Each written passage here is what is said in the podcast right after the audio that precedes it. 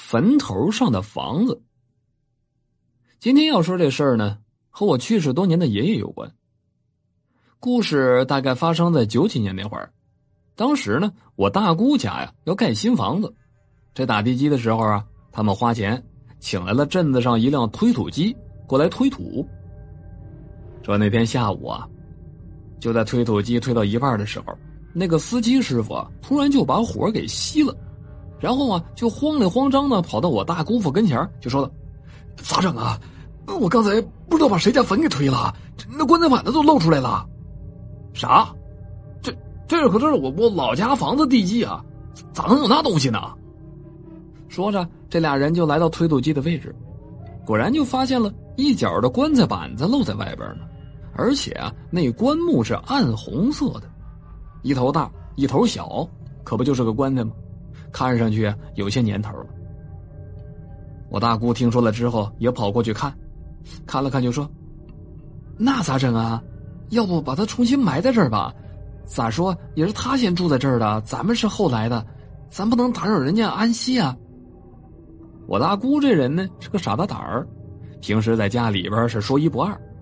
我大姑父呢也没说啥，就让人重新的把这土给填回去了，然后又把这地基啊。加高了一些，就这么着，干活的工人又把这棺材重新给埋回了原位，就在上边又起了房子。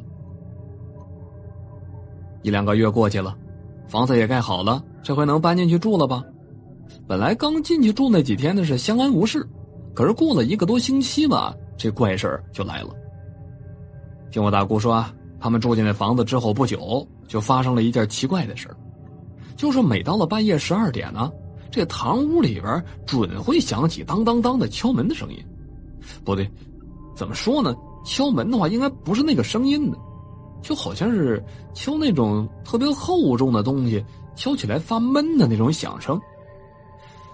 我大姑又琢磨嘛，就好像是敲那个棺材板子的声音，而且那个声音呢是从里边往外发的，就好像有啥东西要从棺材里边出来似的。刚开始我大姑他们也没在意，就以为可能是晚上刮风嘛，把什么东西刮着了，当当当的响。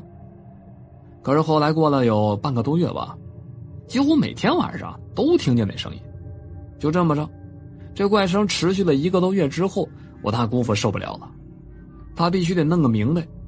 于是有一天晚上，他就跟我大姑躺在炕上没睡觉，就想弄明白这声是到底从哪儿来的。还像往常一样，十二点刚过，这声音就出现了。不过这回好像跟往常不一样，而是听见了一种哒哒哒的，好像是脚步的声音，而且那个声音很轻，动作很慢。这声音呢，明显就是他们堂屋里传来的，而且这声音慢慢的就朝着卧室走过来了。不过走到他们卧室门口之后就消失了。当时我大姑跟我大姑可都起来了，给他们的第一感觉是。小偷。于是我大姑父在前我大姑在后，拿着手电筒就来来回回的照着堂屋的每一个角落。我大姑父还拎着一根棍子在屋子里边比划比划。可是忙活了半宿，啥异常也没有。检查过门窗之后，我大姑父就说了：“这咋能有人进来呢？难不成是地下钻下来的？”这一句话可坏了事了。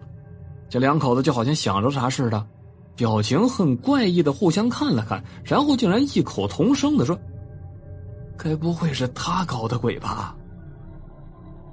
第二天一大早上，他们就开着三轮车到我爷爷家来了，把昨天晚上发生的事儿跟我爷爷一五一十的说了。我爷爷这人见多识广，多少懂些风水堪舆的知识，也多少听说过这样的事情。他听完了之后就犹豫了一会儿，别怕。今晚上，我上你家住一宿去，我来会会他。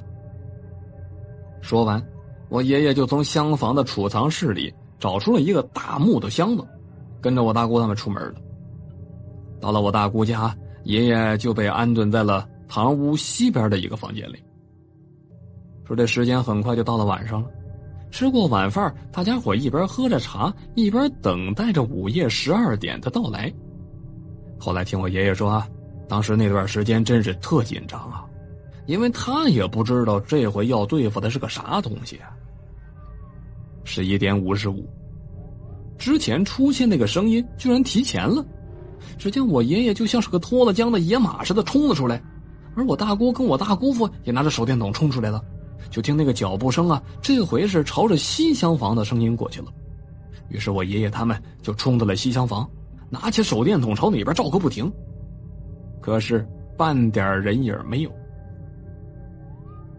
之前你们挖出来那棺材从哪儿挖出来的？现在又埋在哪儿了？我爷爷就问了。之前就在厢房这位置挖出来的，后来又填回那儿去了。不对。之前干活的人肯定动手脚了，位置现在在堂屋的位置。这我大姑跟我大姑父听了之后一脸茫然，心说不能啊！当时那干活的说了，把这东西放回原位了呀。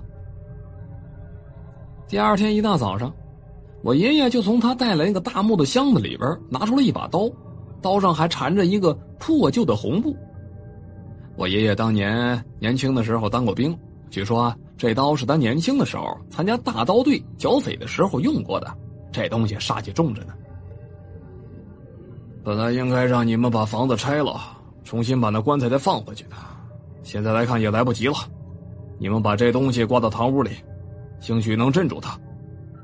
后来这把刀就在大姑家挂了好多年，而那个脚步声还真就没再出现了。他们家一家人现如今也是活得好好的，还在那儿住呢，也没出过什么事儿。